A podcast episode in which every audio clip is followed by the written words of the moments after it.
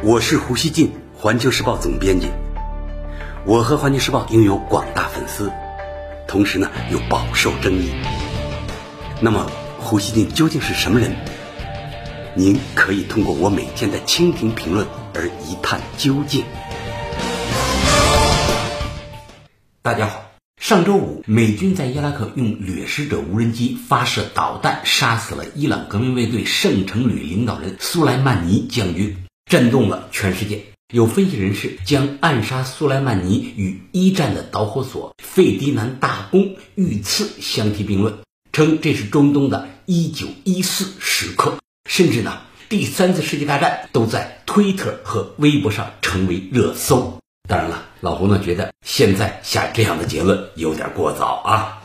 老胡呢先来跟大家梳理一下这次袭击的前因。去年十二月二十七日。美国在伊拉克北部的一个基地遭到火箭弹轰击，造成了一名美国承包商死亡和四名美军士兵受伤。美军认为伊拉克什叶派民兵武装真主旅应该为此事负责，在两天后轰炸了该组织，炸死了该组织的二十五人，并谴责说伊朗是对美国基地进行袭击的幕后主使。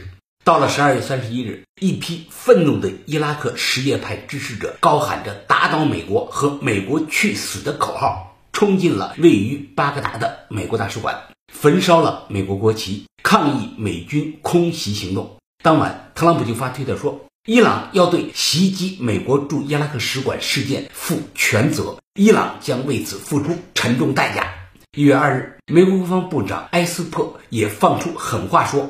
美国可能不得不采取先发制人的行动来保护美国人的生命。一月三日，在特朗普的指示下，美军向苏莱曼尼发射了致命的导弹。然而，华盛顿可能低估了杀死苏莱曼尼政治后果的严重性。苏莱曼尼被炸死后，伊朗最高领袖哈梅内伊史无前例地亲自主持召开最高国家安全会议，誓言要对美国进行严厉的报复。伊朗革命卫队的官员表示，伊朗已经瞄准了美国在中东的三十五个目标。接替苏莱曼尼的指挥官表示，人们会看到美国人在中东尸横遍野。五日，成千上万身穿黑衣的伊朗民众涌上西南部城市阿瓦市的街头，参加悼念将军苏莱曼尼的活动。环球时报记者看到，伊朗所有电视台都停播了娱乐节目。二十四小时滚动播放苏莱曼尼的照片和曾经的讲话视频，大街上也全是他的画像。美国《华盛顿观察家报》五日注意到，伊朗圣城库姆的清真寺首次升起了一面象征复仇的红旗。叙利亚媒体报道说，苏莱曼尼的遗像与红旗一起被带上清真寺屋顶。《纽约时报》畅销书作者哈桑发推特说：“这是大战即将爆发的象征。”面对伊朗的威胁，特朗普总统也不甘示弱。特朗普在推特上警告，美国已经锁定了五十二处伊朗目标，其中一些目标对伊朗及其文化极为重要，他们将遭受又快又狠的打击。五日凌晨，他又在推特上发文说：“如果伊朗袭击美国基地或任何美国人。”我们将毫不犹豫地向他们发射一些全新的、漂亮的装备。CNN 评论说，这是特朗普执政以来画出的最重要的红线。美国和伊朗会兑现这些威胁吗？我们看到，在苏莱曼尼被杀后一天，美国陆军就往中东的科威特派了约三千五百名士兵。有美国军官说，这可能是美军三十年来最大规模的快速部署。美国军方和情报机构正在就局势进行激烈讨论。伊朗最高领袖哈梅内伊的军事顾问五日在接受 CNN 独家专访时说：“伊朗回答肯定是针对军事设施。他认为，唯一可以结束这场战争的是让美国人遭受与他们所施加的相等的打击。”德克兰大学教授哈米德对卡塔尔半岛电视台说。伊朗不希望与美国发生直接军事冲突，但苏莱曼尼的重要性及他对伊朗人的象征意义，让军事回应成为伊朗的唯一选择。不过，也有中东媒体认为，伊朗可能打击美国地区盟友或对美国的利益进行间接报复，比如袭击以色列、沙特的石油设施等等。同时，伊朗还会动员其支持者，如黎巴嫩真主党。也门胡塞武装等在相关地区起事，滋扰美国和他的盟友。中东在线新闻网说，中东地区将陷入冤冤相报的恶性循环之中。据伊朗迈赫尔通讯社报道，伊朗外交部发言人五日宣布，受苏莱曼尼遇害事件的影响，伊朗政府将在当天晚上举行一次重要会议，讨论并最终决定减少履行伊核协议第五阶段的具体措施。BBC 评论说，苏莱曼尼之死为地缘政治投下了震撼弹，将影响今年甚至未来多年的中东局势。英国《泰晤士报》说，苏莱曼尼之死将引发连锁反应，继两伊战争、阿富汗战争、阿拉伯之春等事件后，美国再次陷入中东困局。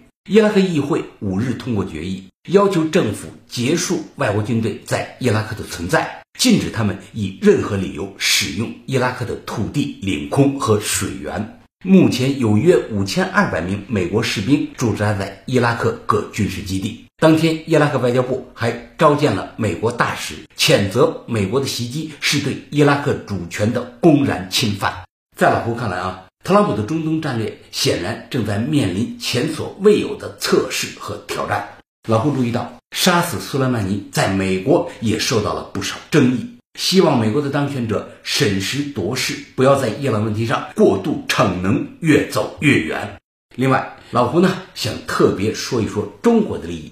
我看到网上有一种说法，就是美伊如果全面开战，能够让中国重获二十年战略机遇期，因为那能牵制美国的精力，使他呢无法实现集中精力对付中国的战略转移。不过呢，我不能不说啊，这种想法过于简单了。大家看啊，中东如果大乱，确实呢能让美国更难脱身，会分散美国的注意力。但要同时看到，中国从中东的石油采购量，目前呢已是全球第一，远远超过了美国对中东石油的依赖。另外，中国在伊朗、伊拉克和中东很多国家都有大量投资，那个地区早已同中国经济利益攸关。另外，中东再乱也不会根本影响美国对中国的战略警惕。只是呢，可能改变美国对处理事情紧迫性的排序。这种排序的变化只能是很短暂的，对中国呢，在战略上起不了很大作用。美国视中国为战略竞争对手，这个定位呢，不可能改了。从长远看，中国不能指望一个地区冲突帮我们缓解战略顶层的压力。中国呢，必须构建应对美国压力的长期能力。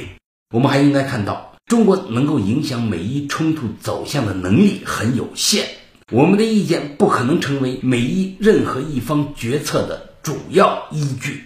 这一点呢，应当让他们双方都清楚，避免引起误读。最后，老吴想说，中国同时也是舆论和道义上重要的第三方。美国炸死苏莱曼尼，违反国际法，损害地区和平，这应是中国舆论对事态的基本认识。我们应当给予伊朗更多的同情，这对缓和该地区局势是一种必要的平衡。吃了这么大亏的伊朗，需要得到国际舆论的更多抚慰。各方呢，不应进一步刺激他，逼他兑现自己向美国发出的报复威胁。感谢收听今天的。